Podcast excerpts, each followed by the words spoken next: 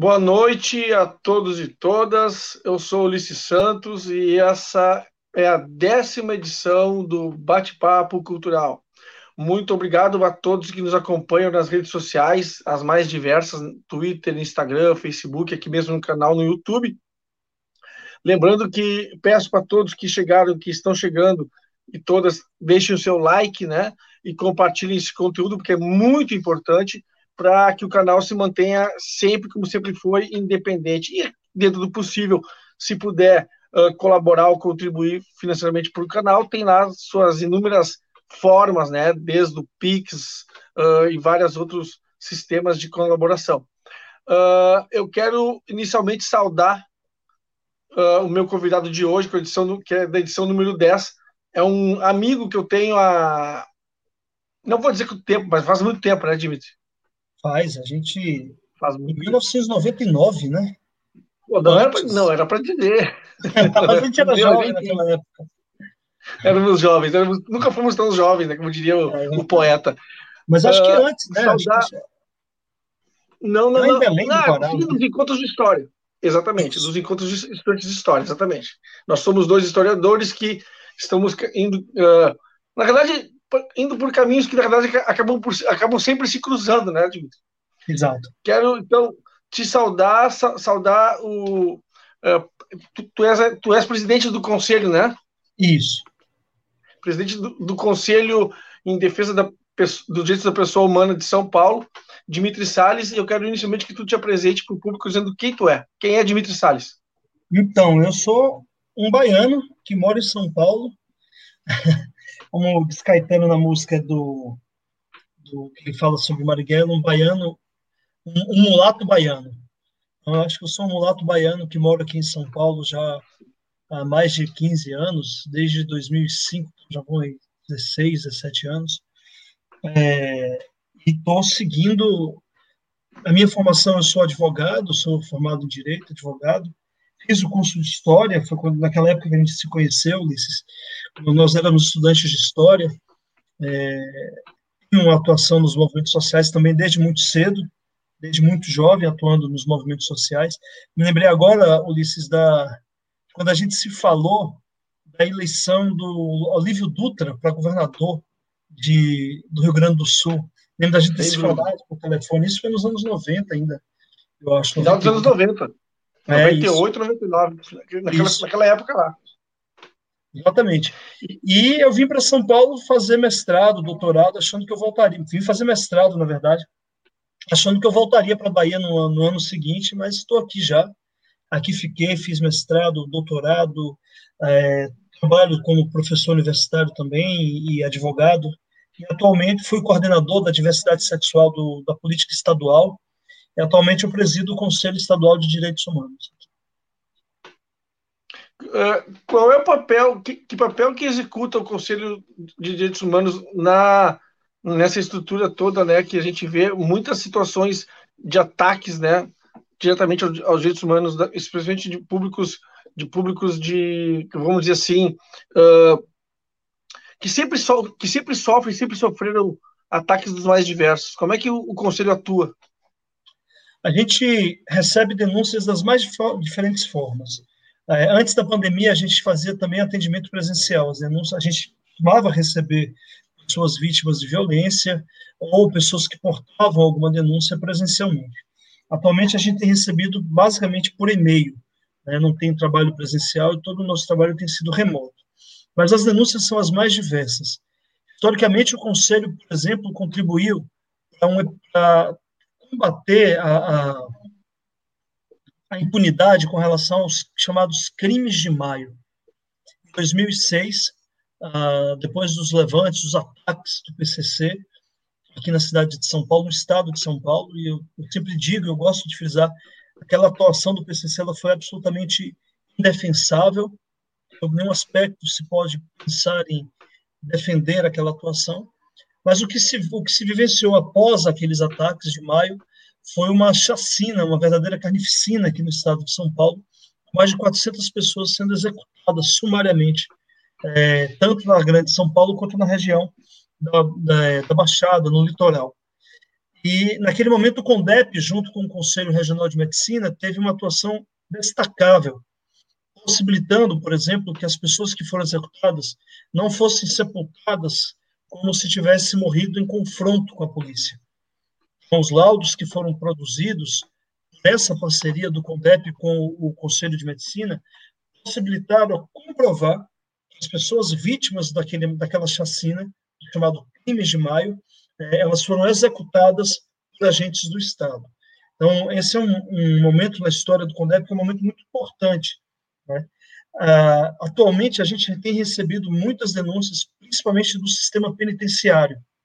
Essa semana, a gente teve um encontro nacional dos conselhos de direitos humanos e parece ser esse um problema estrutural no Brasil.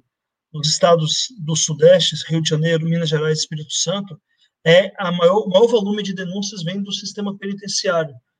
Também é o sistema prende, mas também tem o sistema socioeducativo. A, a violação de direitos humanos é parte da estrutura desses sistemas. Mas a gente também lida muito com outro problema ainda muito grave no Brasil, que é a questão da violência do Estado, a atuação da violência e da letalidade provocada por policiais. Esse é um problema muito grave e talvez o, aqui em São Paulo, dentre diversos casos de chacinas provocadas por policiais, o mais emblemático dos últimos tempos é o massacre de Paraisópolis, onde uma atuação, uma ação policial é, orquestrada com aquela finalidade de promover o terror, de encurralar as pessoas em vielas, fechando as saídas, é, gerou uma turba e é, gerando a morte de nove pessoas. Uh, no nosso entendimento, para que fique muito claro, a operação policial foi a responsável pela morte dessas pessoas. Foi uma operação policial planejada resultar na morte daquelas pessoas. Então a gente acompanha situações mais graves e exige de nós, inclusive, muita força, muito equilíbrio, muita saúde mental para lidar com situações diárias de violação de direitos humanos. Então, essa é um pouco a experiência e, do Condep. Sim, e me diga uma coisa, na, na relação, por exemplo, na, na defesa das, das, das dos, nas, nos casos, por exemplo, de ataques de gênero, de violência de gênero, como é que o CODEP age? Como é que, como é, que é a ação do CODEP nesse sentido? A gente tem é, uma comissão, a Comissão de Direitos Humanos e População LGBT, e essa comissão acompanha esses casos de violência baseada no gênero, principalmente questão envolvendo é, é, a transfobia. Né? Então, a gente tem acompanhado denúncias dessa natureza. Agora há pouco, eu estava participando de uma live é, com o Fórum de Mogi das Cruzes, o Fórum LGBT de Mogi das Cruzes. Um dos casos que chegou ao CONDEP é um assassinato, um crime muito bárbaro contra uma travesti, e é, foi feita uma emboscada para que aquela travesti fosse assassinada. E a polícia até identificou os autores do crime, mas não conseguiu prendê-los. É, há também um outro enfrentamento, que é o enfrentamento da disputa, vamos dizer assim, da disputa moral. É uma disputa em torno de, do que a gente chama de narrativa. Né? A gente tem, por exemplo, em torno dessa coisa que se criou chamada ideologia de gênero, que não existe uma mentira, vamos ter vários projetos de lei na Assembleia Legislativa do Estado de São Paulo. São Paulo ainda meio que se produz aqui, se replica no resto do país. É, são projetos de lei absolutamente discriminatórios contra a população de travestis e transexuais. É, eu destaco aqui um projeto de lei que estabelecia como critério para definir a composição dos times, nos, nas atividades esportivas o critério biológico. E a gente tem atletas que são travestis, que são transexuais. O próprio Comitê Olímpico Internacional já superou essa questão, já apontou que o critério biológico não é, é o critério definidor do gênero para definir se aquela atleta vai atuar no time feminino ou no time masculino, e que sim deve se atentar às questões de gênero. Mas aqui em São Paulo, de forma muito, é, como eu posso dizer, dentro desse contexto mesmo da disputa, se apresentou um projeto de lei que obrigava os times a enquadrar as pessoas a partir do critério biológico. A gente já aprendeu que o gênero vai além do critério biológico. O gênero é uma construção social, é uma percepção do sujeito de consigo mesmo. O gênero vai na elaboração de uma identidade, inclusive ainda há debate se essa construção se dá por elementos é, naturais do sujeito ou não, mas enfim, é uma construção a partir da autonomia do sujeito. E o Supremo Tribunal Federal, num julgado de um ano, dois anos atrás, entendeu como sendo essa construção, essa identidade de gênero, um direito da personalidade da pessoa. E se eu fosse falar aqui sobre direito, Ulisses, eu entenderia que teria explicar que os direitos da personalidade são direitos fundamentais, são eles compõem o um núcleo duro, aquilo que, que, que singulariza o sujeito, que merece, portanto, uma proteção especial do direito e do Estado. O Supremo disse que a nossa identidade de gênero, qualquer que seja ela, cis ou trans, constitui um direito de personalidade pelo qual não pode ser violado. Esse projeto de lei viola esse direito. E a gente teve uma hum. atuação destacada nas articulações políticas dentro da Assembleia para poder combater esse projeto.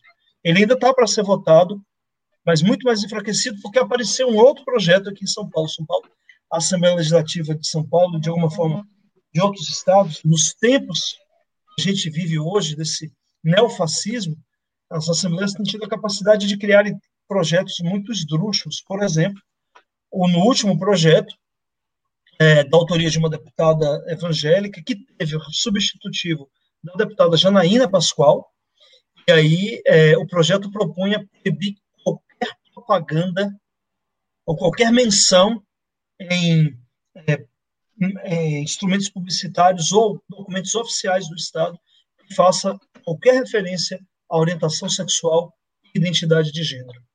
E a ideia que está por trás desse projeto é que é, essa pluralidade, nada mais é do que a pluralidade da própria vida, ela representa uma má influência para a formação de crianças e adolescentes. E aí a, a luta agora é combater esse projeto de lei extremamente preconceituoso, sem nenhuma base científica, porque não há como a ciência respaldar essas ideias. É, então, a gente, nessa questão, a gente também vai para o enfrentamento político. Daqui a pouco eles vão proibir que tu coloque gênero musical, vão mandar tirar a palavra gênero, né? Da expressão gênero musical, por quê? Porque, Sabe na que... verdade, eles estão entrando nesse viés que é. Bom, fala que depois eu vou te fazer uma pergunta. Não, havia um, um projeto que tratava sobre gênero alimentício, e aí o pau quebrou na Assembleia porque se discutia, queriam tirar a palavra gênero. A coisa que às vezes sai no, no ambiente de uma sandice, assim é, de uma irracionalidade. De uma irracionalidade. É inacreditável. Uma, uma, um, um acontecimento que, que se tornou muito que tornou assunto né, a nível nacional foi o caso da deputada, da deputada Isa Pena, né, o assédio que ela sofreu.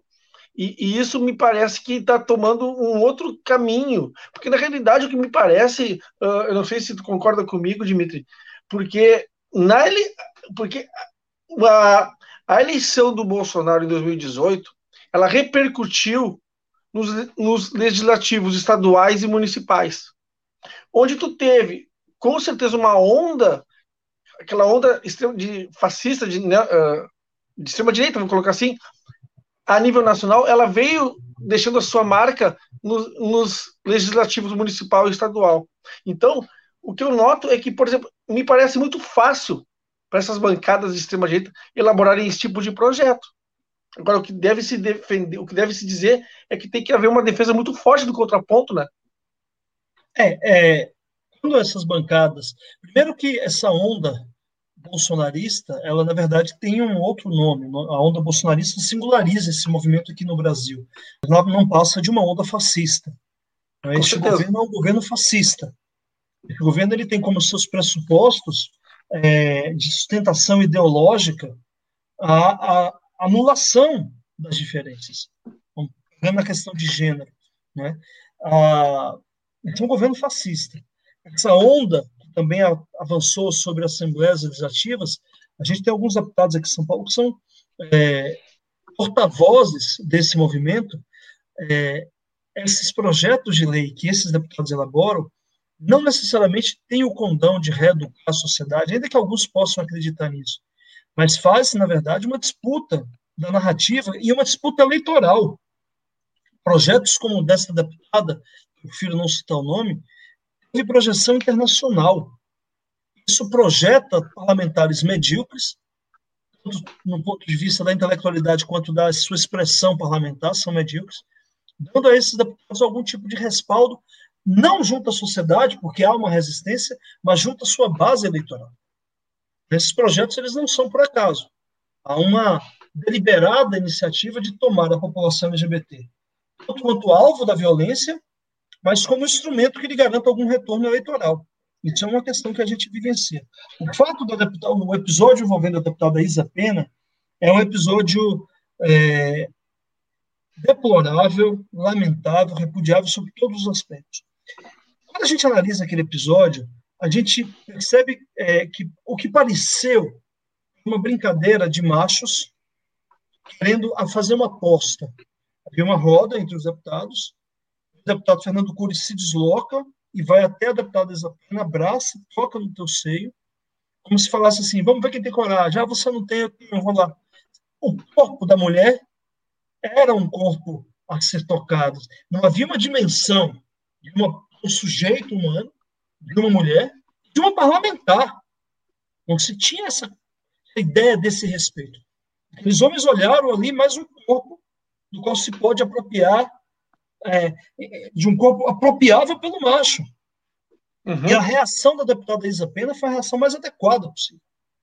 Não aceitar uma punição branda, de ir para cima, de mobilizar a sociedade, porque não é possível que parlamentares no dentro do, do espaço da Assembleia, no plenário, que é o espaço mais é, importante de uma Assembleia, porque é o espaço da deliberação coletiva, se sinta autorizado.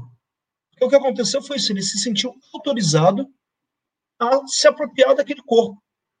Ainda que fosse por uma brincadeira, como ele, ele tentou é, é, em, em seu argumento de defesa, não se brinca sem que se tenha autorização da pessoa que está sendo alvo da brincadeira. E isso tudo só é possível nesse espaço que a gente está vivendo hoje, que é o da negação dos direitos humanos, que é um, é um espírito que afronta a Constituição de 88 e tudo que a Constituição de 88 representou. É isso que a gente está vivendo no Brasil hoje, Ulisses. E é isso que precisa ser derrotado, inclusive. Essa, e essa interessante que essa ascensão do fascismo, que é um, fascismo brasileiro, enfim, mas é um fascismo, a gente não pode descartar aqui e dispensar suas características. Eu até eu costumo dizer que se tu pegar uh, livros, por exemplo, do Humberto Eco, que, em que ele trabalha né, a questão do fascismo, tá tudo ali. Né? Basta que tu uh, conecte as, as, a parte teórica que ele comenta com o prático do cotidiano. Mas, assim, o que me parece também, Dimitri, é que esses esses deputados ou essas pessoas que, a, que tomam esse tipo de atitude parecem legitimadas, ou se, parece que se sentem legitimadas por, pelas suas bolhas. E aí eu te pergunto, o papel efetivo das redes sociais nesse sentido, qual tu acha que é? Ou tu acha que isso é superestimado? Não, eu acho que as redes sociais contribuem muito para a formação e a disseminação desses pensamentos. Acho que a direita se apropriou muito bem dessa geração de bolhas e sabe, e sabe dialogar com essas bolhas. É, é, notório isso. E acho que a esquerda não aprendeu a lidar com as, com as redes sociais. Gente não aprendeu a lidar com isso. Por exemplo, um programa como o que você atua, Ulisses, é um programa importantíssimo. Porque você vai possibilitar diálogos que podem chegar do Rio Grande do Sul ao extremo norte do país. Diálogos que falem de direitos humanos, de esquerda, de é, propostas econômicas, você abre um leque de diálogo. É, eu contribuo com o canal do Bem-vindo Siqueira. Estou vendo uhum. que a Cristina Cavoto está aqui, diz ela que acompanha a gente lá no canal do Bem-vindo. É, a gente faz lives bem-humoradas, mas também falando de coisas sérias. Porque a vida é muito pesada para ficar só falando de coisas sérias. A gente não consegue avançar muito. Nós não temos grandes iniciativas no campo da esquerda.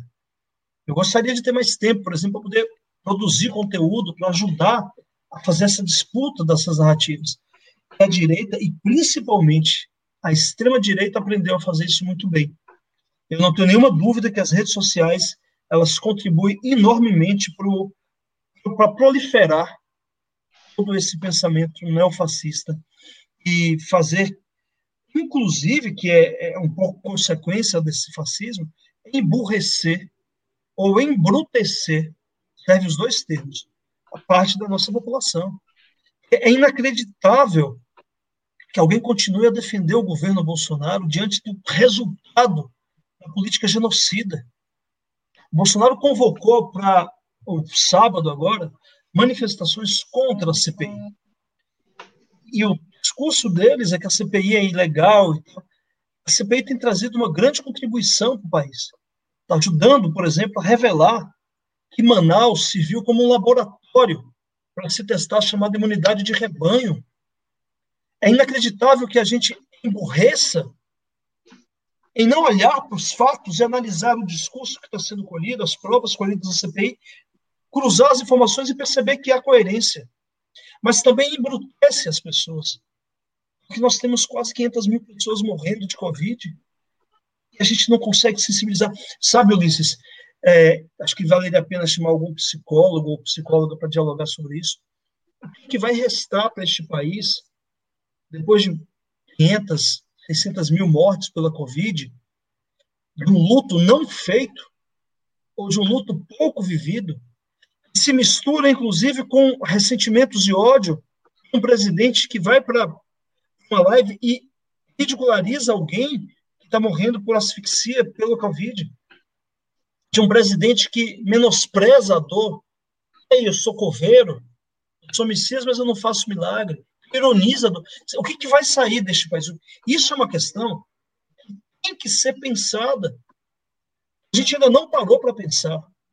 É como um país sairá dessa tragédia sem tratar das feridas do luto. Então a gente se, há um, um setor da sociedade que embrutece diante de tudo isso se embrutece. A gente não.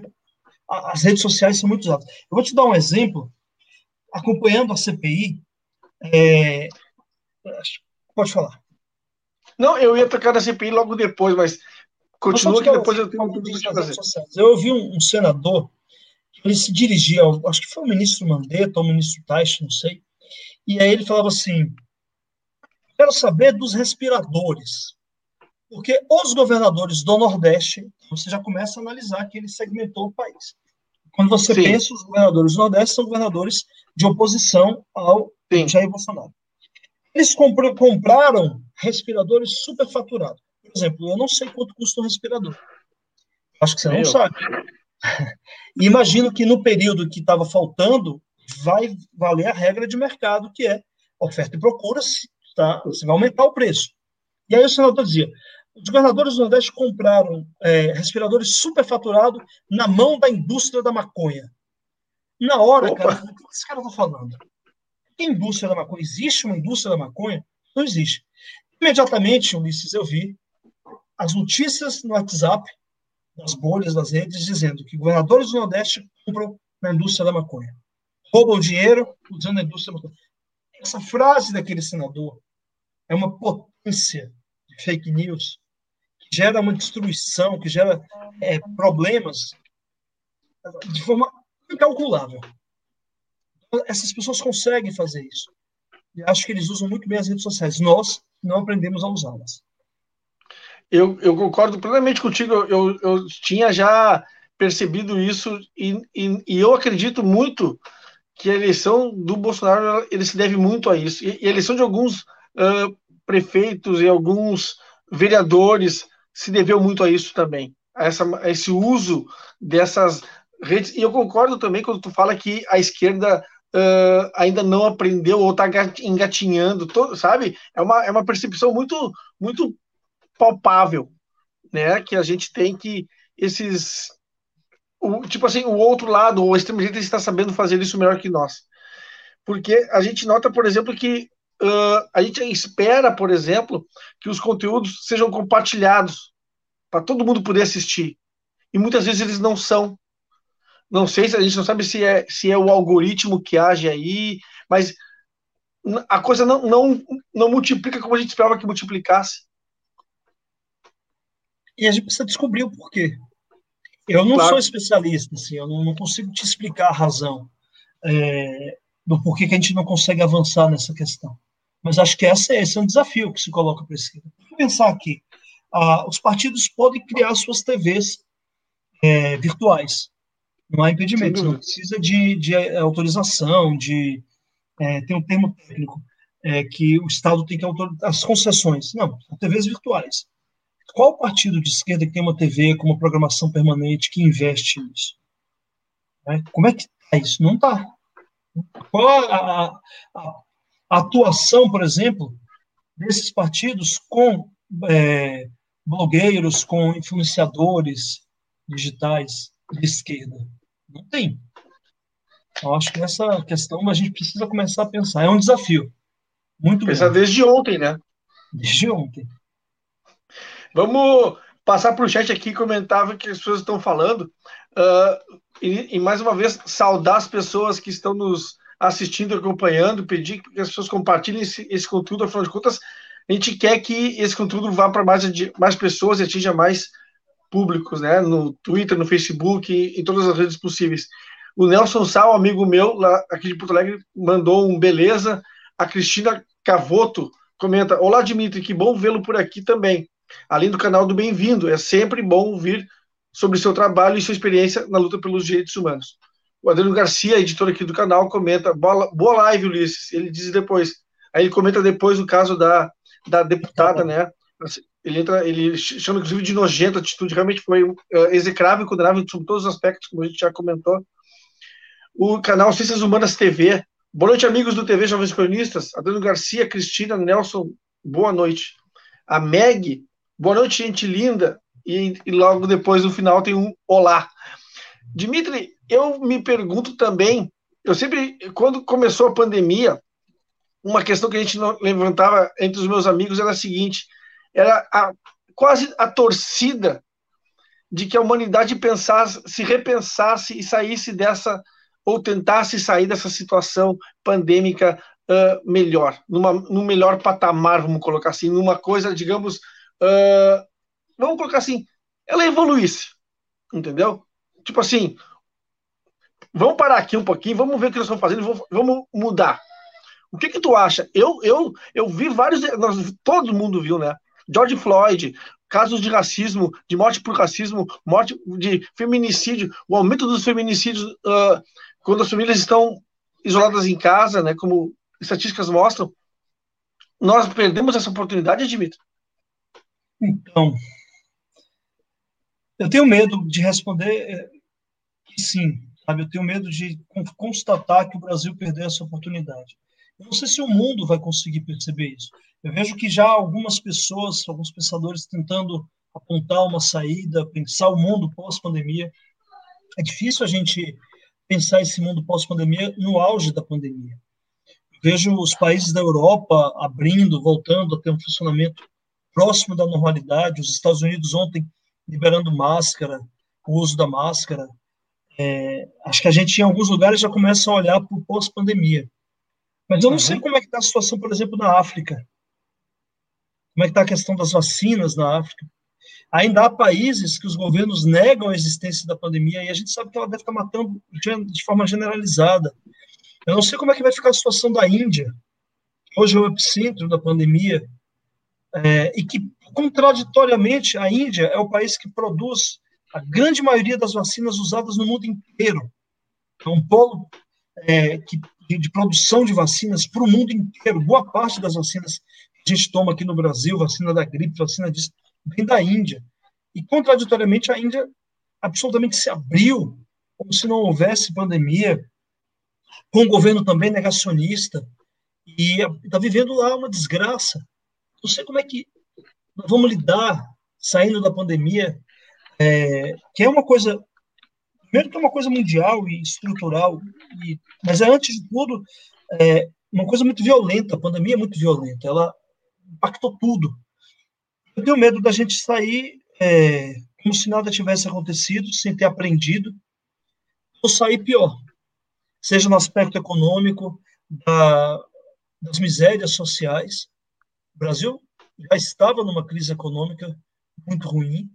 É, o governo Temer não foi capaz de reverter, ao contrário, aguçou ao aprovar a reforma trabalhista, por exemplo.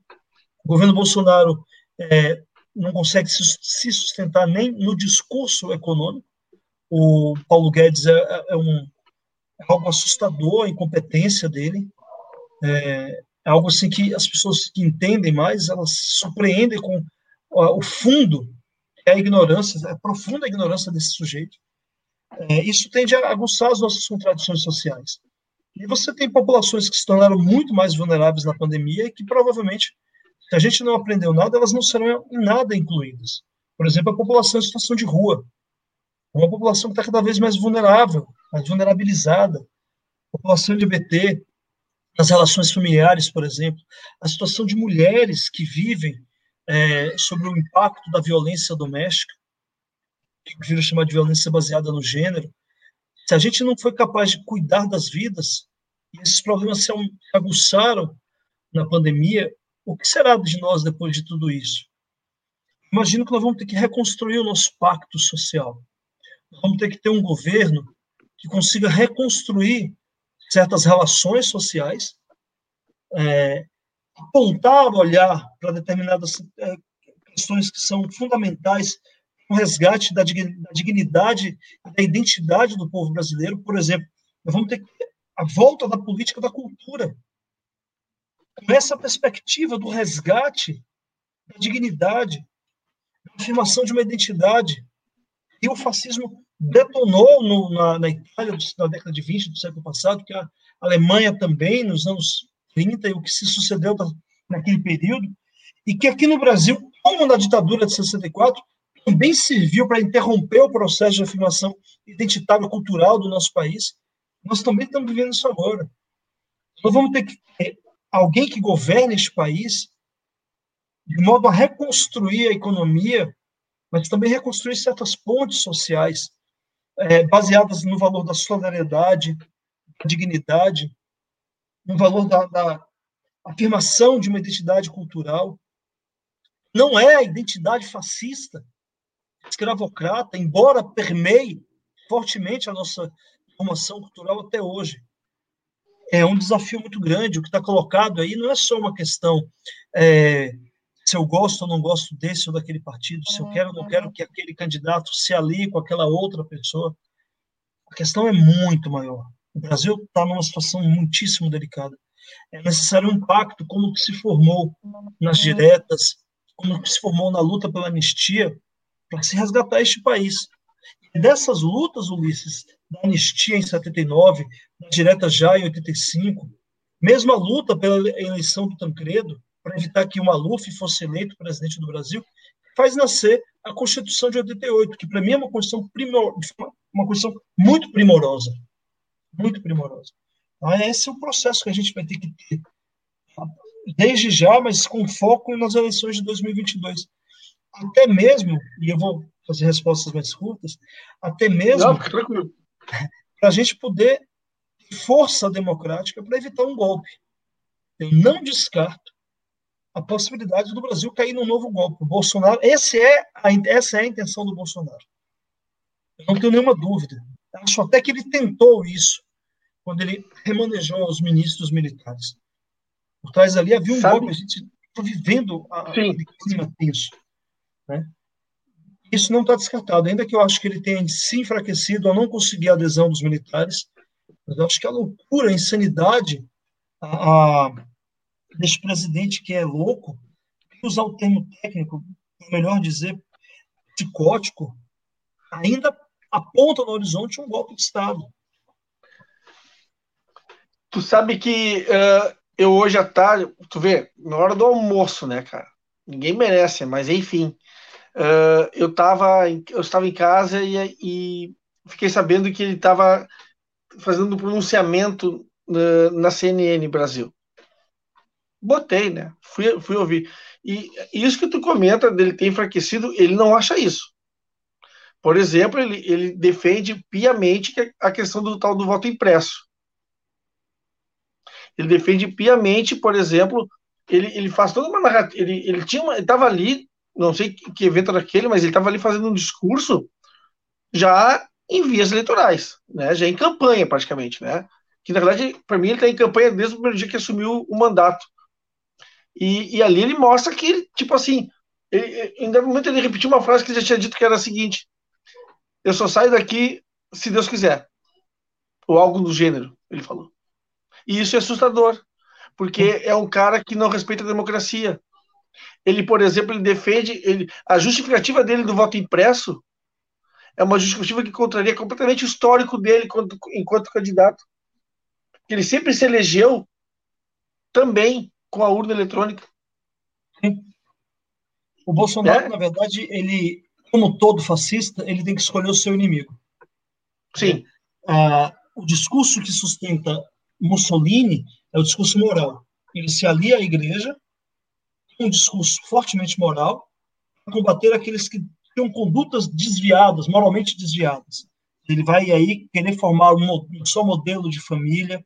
Isso é muito presente na formação do fascismo na Itália. É, quem vai falar um pouco disso é o William Reich, no seu livro sobre a formação do fascismo de massa, é, que a ditadura de 64 também adotou. A perseguição a setores sociais como os homossexuais tinha uma finalidade muito clara, muito específica. Era uma disputa moral. A base do fascismo estava presente também na ditadura de 64. O Bolsonaro, o Hitler encontra alguns inimigos é, comuns. O principal deles foi o povo judeu. O Bolsonaro passa todo o tempo buscando alguns inimigos. O primeiro deles que ele vai definir são os corruptos. Primeiro são os vermelhos, né, a oposição. Frases do tipo, nossa bandeira nunca vai ser vermelha, vamos metralhar a petralhada. Essas frases não são soltas, elas estão dentro de um contexto da afirmação de um inimigo comum. Ah, esse discurso vai se esvaindo um pouco, e aí ele pega, se apega no discurso do combate à corrupção. Tudo se justifica desde que seja pelo combate à corrupção. Outro dia eu estava dando uma aula e tinha algum assunto, eu não me lembro bem qual era, um assunto polêmico, os alunos entraram na polêmica, e uma aluna tentando se posicionar contrário ao que eu dizia, e ela e a fala dela ia tem muita consistência até que no meio do discurso ela jogou a palavra corrupção. Continuou. É, e ali eu peguei o que eu precisava para fazer análise do discurso dela e para dialogar com o que ela estava dizendo ela estava se contrariando alguma questão, não me lembro especificamente qual. Eu sei que não tinha a ver. Ah, lembrei. Estava aqui insistindo com minha cabeça, lembrei. Era a questão da nomeação dos ministros do Supremo. Estava ensinando qual é o critério, como se usa para se nomear, se nomear o ministro do Supremo. E ela dizendo, falando mal dos ministros e questionando o fato de que quem nomeia o ministro do Supremo é o presidente da República. Isso é o que há de mais seguro nas democracias liberais.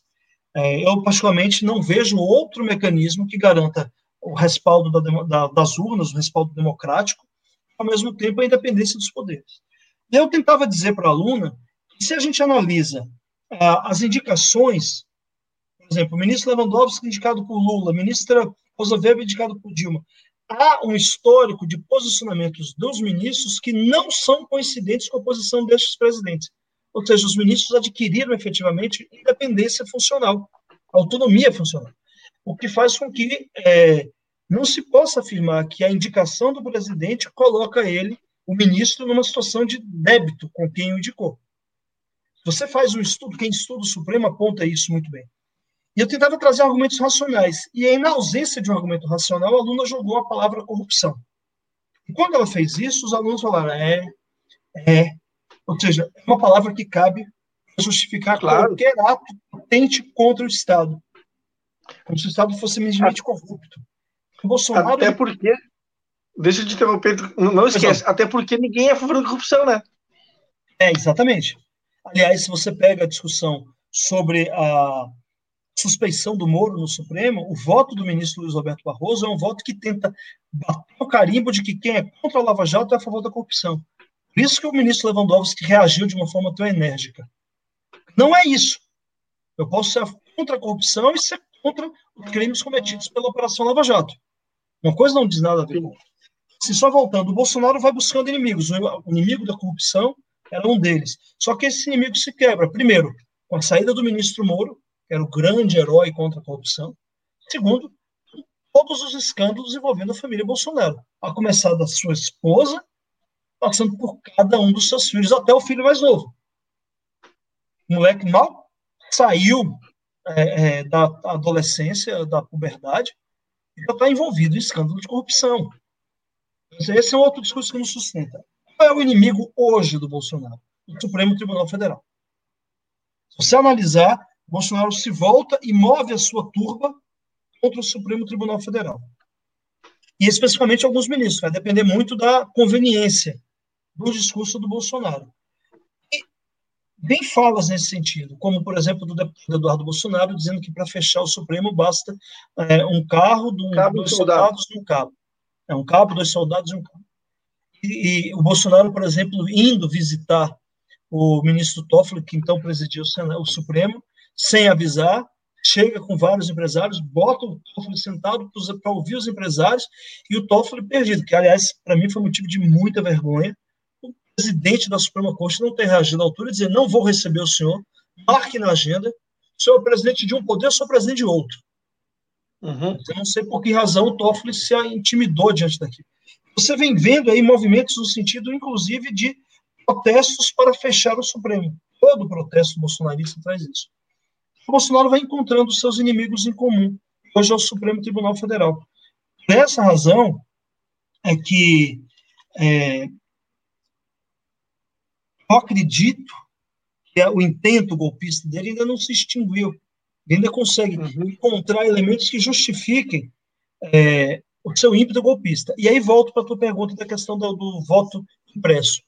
Por que insistir no voto impresso? Por uma razão. O Supremo já disse imprimir voto viola o sigilo do voto e, portanto, é inconstitucional. O Bolsonaro encontrou um elemento que su sugere suspeita. Ah, demorou para sair o resultado da urna eletrônica. Tem corrupção. Ele encontra a saída para isso, que é o voto impresso. Mas o que, que ele diz?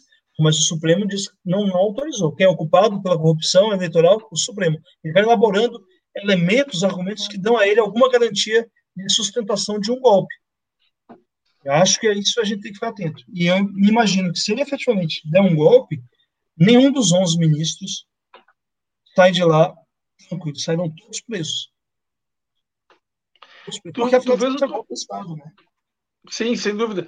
Tu fez um comentário acerca da, do, do histórico, do perfil que adquirem né, os ministros do STF que, e tu fez uma, uma frase muito muito muito feliz que é que eles não normal, eles não uh, se aliam colocar assim eles não ficam dependentes daquele presidente que os nomeou. E, e, isso a gente nota por exemplo basta pegar o Joaquim Barbosa por exemplo né e, e outros ministros do STF que foram nomeados por governos do PT e foram tiveram atitudes totalmente independentes em relação a, a na questão do Lava Jato por exemplo. Agora eu te pergunto, o Cássio Nunes, tu acha que ele foge um pouco a, essa, esse histórico? Nos primeiros momentos em que ele foi chamado a tomar decisões de natureza política, ele se posicionou ao lado dos interesses de Bolsonaro. Isso é uma questão fatal. fatal. E utilizando argumentos, é, do ponto de vista jurídico, frágeis. Então, é possível você suscitar essa dúvida se ele efetivamente goza da prerrogativa que o ministro tem da sua autonomia. Não dá para a gente dizer, ainda é muito cedo para dizer que ele é um ministro que está amarrado ao bolsonarismo. Ainda é muito cedo para dizer isso.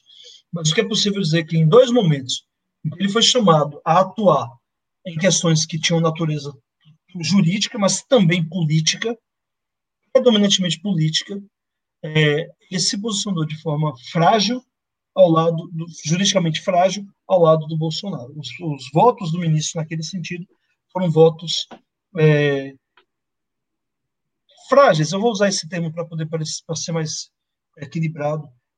Votos que, do ponto de vista jurídico, não se sustentam, nem mesmo amparado pela, pela jurisprudência do Supremo, um pouco pela doutrina mais é, balizada que a gente pode ter mas, mas ao mesmo tempo eu não sei, eu não sei tu que é o cara que, que é da da lead do, do direito, mas me parecia um voto esperado. o voto dele no sentido de ser um voto que, como tu disse, tava, tava, tinha um alinhamento ao, ao Bolsonaro, me parecia, antes de saber, um voto esperado.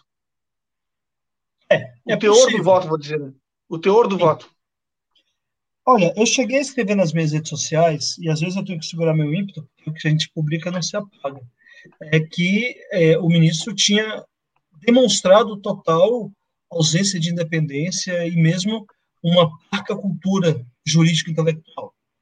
É, até então, eu não tenho elementos para poder dizer que ele tem, seja um homem é, de um vasto conhecimento jurídico.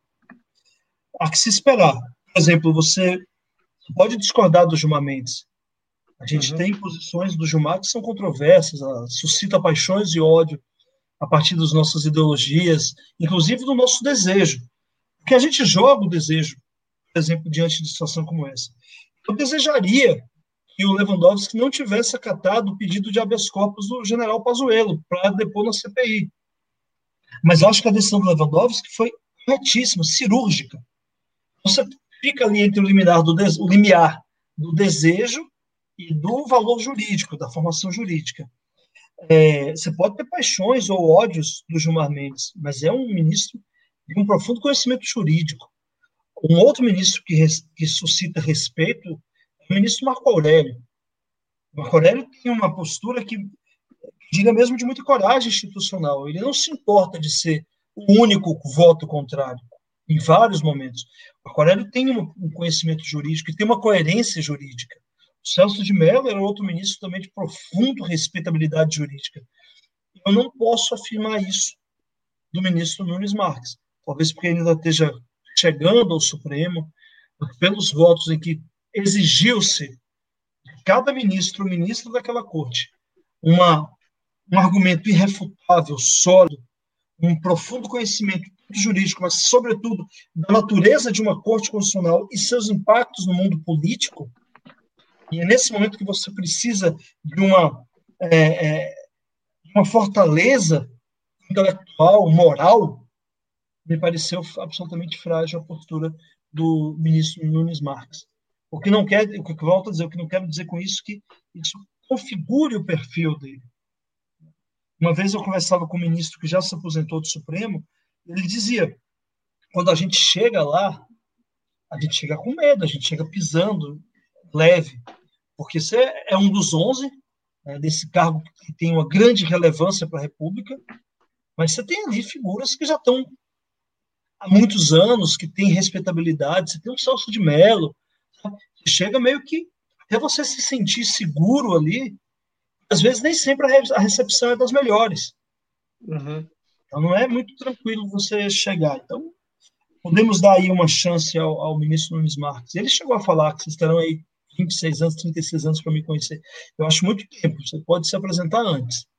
Deu a oportunidade de se apresentar desde agora, mas tudo bem. Sem dúvida. Vamos, vamos seguir aqui no chat ver o que as pessoas estão falando. Uh, a Meg, Ciências Humanas, nos dá uma boa noite. Uh, e ela comenta: assistir a CPI, eu quero tocar no assunto da CPI contigo depois, tá? Vamos lá. Uh, assistir a CPI ontem foi triste e revoltante. Cada dose da vacina Pfizer seria 50 reais. O desgoverno ignorou. E aí, Ciências Humanas TV comenta: vou gravar uma live destacando a importância da história na formação crítica dos cidadãos.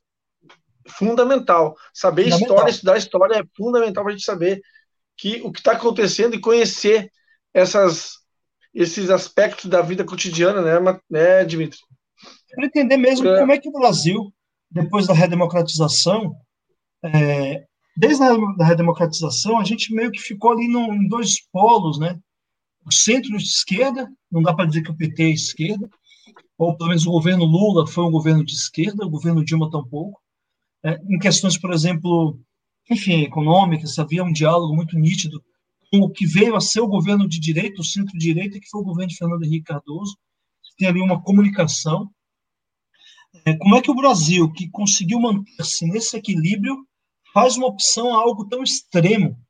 Porque, Ulisses, e todo mundo que nos escuta, se a gente for reparar, em 2018, nós tínhamos candidatos à presidência que representavam qualquer espectro ideológico. Ou para além da ideologia, que pudesse representar vieses econômicos que atendesse a qualquer interesse ou moral. Você tinha a Marina Silva, que a gente pode ter críticas, mas tem um histórico que, que qualifica qualifica como uma política respeitável.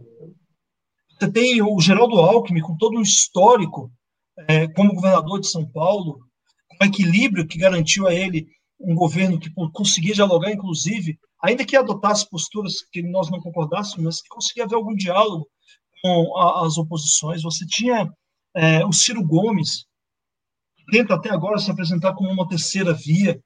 Você tinha figuras, vamos tirar aqueles mais panfletários, aqueles mais é, estriônicos, como o Cabo Taciolo, Levi Fidelix. É, não sei se o Levi foi candidato em 2018, mas enfim. Você tinha opções. Foi. O que, que você gera, o que, que gera no brasileiro a opção pela extrema-direita? E não escondeu esse discurso. Não escondeu, em nenhum momento. Em nenhum momento. Ele, é, é, é, é, chamar a população negra de uh, o, o arroba, o negro não chegava uma arroba. É, a violência contra a mulher, uma, ah, eu tive quatro filhos na quinta, dei uma derrapada. É, uma fraquejada. Uma fraquejada, eu sempre erro na né, é, a, a, a, sistematicamente a população LGBT não, e a luta pelos direitos humanos. Exato. Então, assim, o que que esse sujeito se torna alguém é, que mimetiza o interesse de 55 milhões de pessoas. O que a gente faz? Eu acho que a gente precisa entender isso, a gente precisa estudar isso. Acho que a história é um grande. É, é, contribu a história contribui muito para a gente tentar entender isso que o Brasil virou. Não foi por acaso. Não foi por acaso. Eu discuto, eu discuto isso, esse fenômeno, que para mim é um fenômeno, tá? esse fenômeno da eleição do Bolsonaro a partir de um seguinte alicerce, Dimitri. Uh, o dia 6 de setembro de 2018. Hum. Tá? O que, que acontece? Até ali, ele era um, um, um como tu disse, um candidato estriônico. Tinha oito segundos no horário eleitoral. Ele ia passar no máximo, ele, ele, ele ia transitar entre o zero e o traço, como eu costumo dizer. Mas ele tinha uma militância, vou colocar entre aspas essa expressão, que, que buscava divulgar, enfim, quem ele era. 6 de setembro acontece uma, a tal da facada. Certo? E, detalhe, às vésperas do 7 de setembro, que lhe é muito caro. E às vésperas de um final de semana. E aí, meu amigo, ele sai de um 8 segundos para 24 horas. Só se fala dele. Tá entendendo? Para mim, eu acho que esse, esses três dias, ou esse dia, tem que ser bem examinado. Para mim, me parece que está aí um pouco do começo da resposta, para a gente tentar entender esse fenômeno que nos levou até os dias atuais. Não sei o que, que tu acha. Eu acho que antes disso já havia uma disposição em votar no Bolsonaro. Sim. Acho que a gente também. não percebeu. Por exemplo, eu tenho um amigo de Brasília, o Watson, que a gente que eu brinco com ele que eu errei todas as minhas previsões. Eu dizia que como é possível que alguém que tem oito segundos, um sujeito medíocre intelectualmente, é, possa ser presidente. Dizia para ele, não tem chance, é bom que ele seja candidato, porque ele vai perder a eleição, a gente se livra desse cara do Congresso e tal. Eu errei todas as minhas previsões. Nenhum livro de sociologia política que você tiver vai ajudar a entender 2018. Eles terão que ser reescritos. Eu acho que a escolha pelo Bolsonaro já vinha de antes. Ela começa uhum. a ser fomentada em 2013. É um outro momento da história do Brasil ainda por ser estudado. Ali já havia um certo germe do, do um embrião um fascismo quando se negava os partidos políticos. E a gente vive numa democracia partidária. Partido é essencial. Você só pode ser candidato, ocupar função pública eletiva, se você tiver filiação partidária. Então, 2013 já é um, um momento impeachment da Dilma, que para mim é um golpe, que a gente viveu foi um golpe de natureza parlamentar, não um golpe militar, mas um golpe parlamentar, com apoio dos militares, que eu digo aquele Twitter lá do general, é, se o nome do general, que escreveu um livro. É. É, o, que foi, o que foi lido, sim, sim. É, um Twitter ameaçando os ministros do Supremo. Né? Sim. Então você tem, é, tem alguns momentos que ajudam a entender a formação desse espírito que vai, diferente do que a direita tradicional esperava, gerar a eleição do Aécio ou de quem quer que fosse, vai gerar, vai desembocar na desgraça que é o Bolsonaro. Então, acho que a gente precisa entender muito. É claro que a facada tem um. um ela, ela tem, inclusive, por trás dela, eu não sei se é verdade ou mentira, não quero entrar nessa discussão, por trás, por trás dela tem uma questão que é a estratégia eleitoral. Porque a partir dali o Bolsonaro desaparece de qualquer debate. Ele uhum. deixa de ser o alvo do escracho, do constrangimento. Ele se desobriga a ter opinião sobre qualquer assunto. Claro. Vai perguntar para o posto Piranga, vai não sei o quê. Ele não tinha nenhum projeto de governo. Ele não tinha um projeto de país. E isso se revelou ao longo do seu governo. Mas no processo eleitoral, e tem um outro elemento, Ulisses, que é um apego. E aí talvez, talvez o que explique isso. Como o governo Lula, os dois governos Lula, lidaram com a questão da cidadania. A gente teve um crescimento econômico que gerou uma potencialidade de consumo na população. E essa população que acende a condição de classe E e D para a condição de B, C, usando essas, metáforas, uhum. ela passa a ser uma população que consome e que também é impactada pela violência, é, pela violência urbana. E que passa a tentar proteger aquele seu pouco patrimônio, não é compreendido como cidadania, mas como consumo apenas, entrou a troca de, por exemplo, qualquer discurso que pareça fazer sentido. Por exemplo, eu compro um celular, eu pago caro meu celular, eu não vou querer que ninguém roube. E alguém chega para você e diz: Eu não vou permitir que te roube se eu lhe der uma arma. Eu, que claro. não sei usar arma, vou querer ter uma arma. Tanto que o símbolo da campanha do Bolsonaro era a arma. Você tem alguns elementos. Essa questão de como o governo Lula projeta os cidadãos, para além da questão da cidadania, que para mim é mais importante, joga ele no campo da da, do consumo, explica, por exemplo, por que, que o Celso Russumano construiu sua carreira política como defensor do consumidor e tanta projeção em São Paulo. Ele não consegue se eleger é, prefeito, mas ele é sempre foi na penúltima eleição deputado federal mais votado e na última um dos mais votados. É uma força política que tem como seu discurso basicamente a defesa do consumidor. Isso tem a ver com essa relação de que criamos uma geração de consumidores e não de cidadãos e cidadãs. Então, você tem muitos elementos que podem ajudar a explicar a eleição do Bolsonaro. É, o fato é que, talvez o maior dos elementos, e isso que eu queria chamar a atenção, seja uma cultura, uma formação cultural muito enraizada ainda no regime escravocrata, ainda naquela ideia em que toda diferença tem que ser rejeitada a diferença, se durante o período da escravidão a diferença que era considerada era a cor da pele, e essa diferença serviu para escravizar pessoas e para sustentar a economia do Brasil, as outras diferenças que sirvam para manter os privilégios de quem sempre esteve com poder também serão rejeitadas. Por isso que eu acho bacana chamar o negro de arroba, medir o peso dele pela arroba, dizer que o LGBT, o gay, tem que apanhar para mudar, eu acho bacana. A Damares ser uma ministra louca, mas no fundo ela não é nada louca, ela é extremamente inteligente. Tudo uhum. isso fica muito aceitável para uma sociedade que ainda não lidou com a, ferida do genocídio que foi a escravidão é, do povo africano e dos seus descendentes aqui no Brasil. Para mim, o filme que é, traz isso de forma muito nítida é o que, é, o que Horas Ela Volta. Ali é muito. A Regina Casé é, de uma grandeza naquele filme, de mostrar aquela empregada que vive uma situação de, de semi-escravidão. Ou que a gente poderia, para usar um termo técnico, de escravidão contemporânea hoje em dia. Quase uhum. É isso. E ela não tem nenhuma consciência da sua condição. Nenhuma consciência. É uma mulher. A gente pode analisar sobre vários aspectos. Vou analisar um que me veio à cabeça. Uma mulher que perdeu a dimensão da sua sexualidade. Eu não sei se a personagem transava ou não, mas ela não tem uma sexualidade naquilo que lhe dá impulso, que lhe dá uma energia vital. Ela uhum. não tem vaidade, ela não tem um trato com o teu corpo, ela não tem um trato consigo, o teu corpo não existe, ela não tem é, No momento que ela vai descobrir isso, é o momento que ela pode entrar na piscina, já no final do filme, para comemorar o fato de que a filha, essa sim. Passou no vestibular. Passou no vestibular. Essa sim tem uma dimensão é, forte enquanto sujeito de direito. É uma oposição violenta é muito a cara do Brasil hoje. Hoje, esse Brasil que não lidou com o racismo, que ainda é um país escravocrata. Na sua mente claro. é um país escravocrata.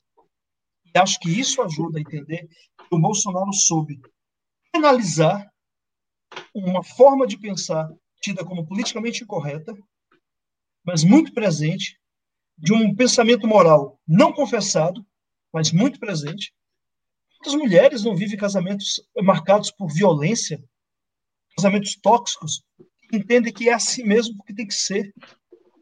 Então, assim, esse Bolsonaro ele incorpora tudo isso ele dá vazão àquela elite que se silenciou, que foi derrotada quatro vezes pelo PT, e que se não fosse o Sérgio Moro, seria derrotada a quinta vez.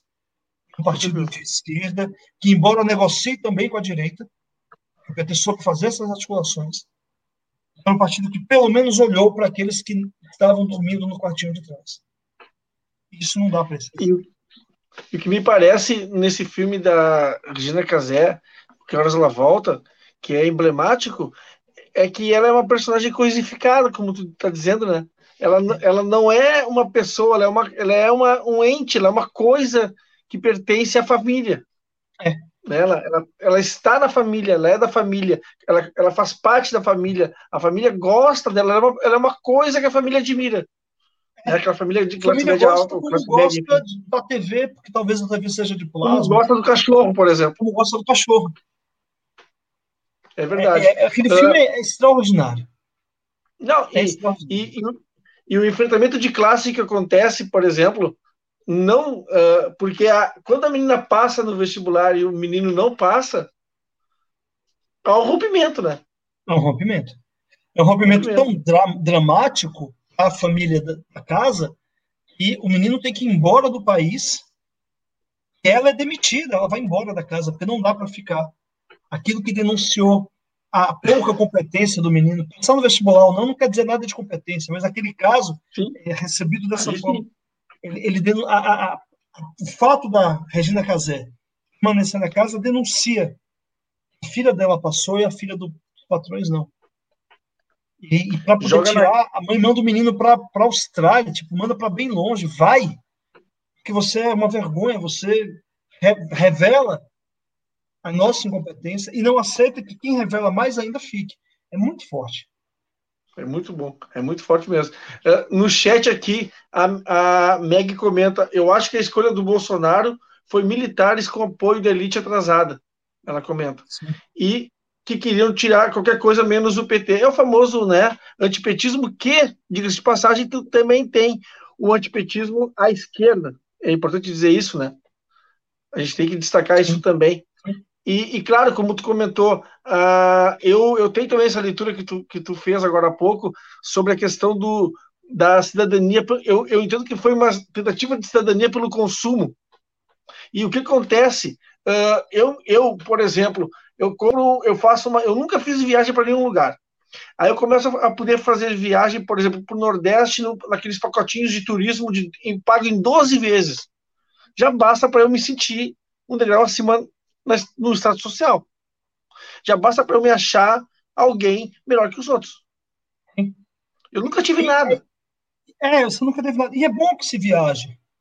É bom que você possa pegar o avião e conhecer o Nordeste. Ninguém nunca Sim. socializar a miséria eu quero poder, como um, um proletário que sou, eu quero poder viajar para conhecer outros países, eu quero ver outras culturas, isso eu, quero. Mas é meu direito, é a minha, minha potencialidade, embora falte às vezes a possibilidade, mas é a minha potencialidade. E eu fico pensando é, naqueles episódios, por exemplo, a Danusa Leão reclamando, agora não se pode mais ir para Disney, porque é, a empregada, o aeroporto está indo. É, e o cara que disse que o outro está vestido de sandália e bermuda no aeroporto, que virou uma grande rodoviária, você ainda Exato. consegue identificar as senzalas. Sabe, tem uma frase, Ulisses, que as pessoas usam para dizer que o Brasil não é racista, e diz assim: eu até tenho um pé, todo mundo tem um pé na senzala. Essa frase é muito interessante, porque a primeira é uma falácia, mas ela, além de tudo, você ter o pé na senzala ou não, não quer dizer que você não é racista, por isso que ela é uma falácia. Além de tudo, ela ainda consegue entender a senzala como o espaço do negro. Mais de 100 anos após a abolição oficial da escravatura, a gente ainda consegue enxergar a existência da senzala e saber a quem, a qual espaço que cabe a cada um. Porque eu não digo, eu ainda tenho o pé na casa grande. Não. A gente fala da senzala. E aí, quando você tem é, o cara dizendo que os aeroportos viraram rodoviária, ele consegue fazer essa compartimentação do espaço de quem tem dinheiro e do espaço de quem não tem dinheiro. O filho do meu porteiro vai para Disney. A pessoa consegue compartimentar o espaço do porteiro, que é abrir a porta para que eu passe, e o espaço que é para eu ir. Eu passo pela porta que o porteiro abre para eu ir para Disney. Essa dicotomia que a classe média pensa que existe, que ela acha que consegue viajar e desfrutar tudo que a classe, que a elite realmente consegue, essa dicotomia ela é perversa, ainda segmenta o país. E eu acho isso muito nocivo. E isso vai servir como elemento impulsionador na campanha de 2018 para dizer que aqueles que se sentem é, diferente do que está na portaria, do que está na rodoviária, do que está na senzala, devem seguir o Bolsonaro. Uhum. E eu acho que essa reflexão é muito importante, porque coloca a gente a pensar o nosso passado histórico mas para além de pensar o passado histórico, nos coloca numa condição de tentar tratar desse passado histórico. Eu, quando eu uso a palavra tratar, eu me lembro da presidente do Chile, a Michelle Bachelet, que eu acho uma mulher extraordinária, quando tratava da questão da justiça de transição, da questão da ditadura no Chile, ela foi presa junto com o pai e a mãe, submetidos a torturas na ditadura do Pinochet. O pai, que era um general, aliado ao, ao Salvador Allende, um chamado general legalista, que se recusou a apoiar o golpe do Pinochet e por isso foi morto na tortura. Quando ela trata da necessidade de, de punir os torturadores, ela diz, como médica que é, ela diz assim: para você limpar uma ferida, para você curar uma ferida, você tem antes que limpar essa ferida. Nenhuma ferida que não foi limpada vai ser curada isso que eu uso essa expressão tratar, porque me veio à cabeça essa ideia da medicina que trata. A gente ainda tem algumas feridas abertas da época do, do regime escravocrata no Brasil. Isso vai aí. A nossa economia foi constituída ao longo de 400 anos na base da mão de obra escrava. Isso ainda vai criando ondas que, por exemplo, chega no George Floyd, que você mencionou. Que no uhum. Brasil pode se expressar em outros tantos George Floyd. Então, a gente tem que começar a tratar. E aí eu acho que se a, a eleição de 2018 pode trazer algum legado, que esse legado seja se tratar da nossa história, da violência que foi a nossa história, começando na escravidão. E para não falar mais, só se a gente pensa a história do Estado brasileiro com a cidadania, nesta relação vertical, e é vertical naturalmente, do Estado que organiza a sociedade, Toda vez que a sociedade tentou contestar o Estado, a reação do Estado brasileiro sempre foi muito violenta. Ainda hoje, qualquer passeata que você queira fazer, mais simples que seja, a reação é muito violenta. Quando eu cheguei à presidência do CONDEP, a gente criou uma comissão chamada Comissão de Violência Política. E essa comissão tinha a finalidade de acompanhar casos de violação de direitos políticos, como direito de manifestação. E não faltou casos para a gente acompanhar. Às vezes marcava a passeata, quando o pessoal aglutinava para começar a passeata, antes de começar, a polícia já estava jogando bomba. A relação da sociedade com o Estado, aliás, do Estado para com a sociedade, é uma relação de muita violência.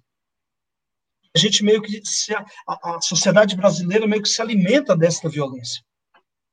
Isso faz com que, de alguma forma, a gente tenha histórico de, de escravidão, que se desdobra em outros, outros preconceitos, além do preconceito racial.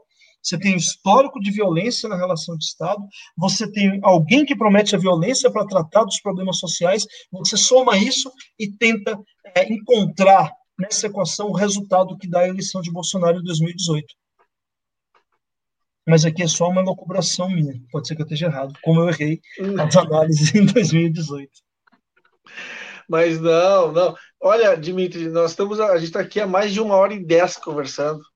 Esse assunto nutre mais dois ou três programas só, sabe? É, é assunto que não termina mais. Eu quero saudar o pessoal do chat, saudar a Meg, que, que colaborou com cinco reais. No, é, eu nunca sei o nome, acho que é Super Stick o nome disso, Super, super Chat. É. Acho que é super stick. Super stick. Sempre, tem, sempre confundo. Mas, enfim, uh, a Meg também comenta, porque são os pobres, os, os, são os pobres classe média que se veem mega empresários. É, é, é isso. Né? É verdade mesmo. Uh, eu quero agora pedir, uh, Dimitri, vamos passar por aquela parte sobre a dica do entrevistado. Então, Cláudio, solta lá a vinheta.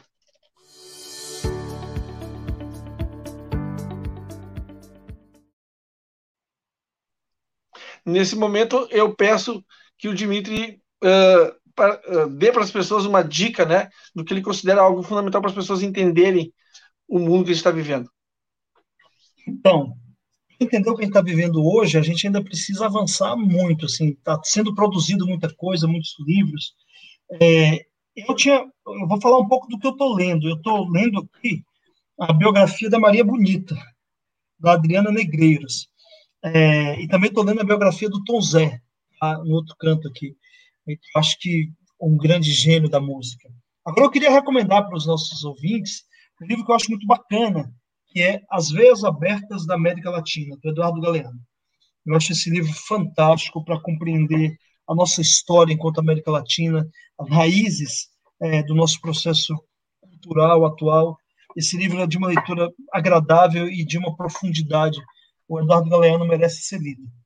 É, eu talvez pudesse dar aqui uma dica de filme. Acho que eu falei um bom filme aí, que é o Que Horas Ela Volta, valeria a pena. Talvez, Ulisses, tudo que a gente falou, o Maria Bonita ajuda a gente a distrair um pouco a cabeça, o Galeano ajuda a gente a refletir.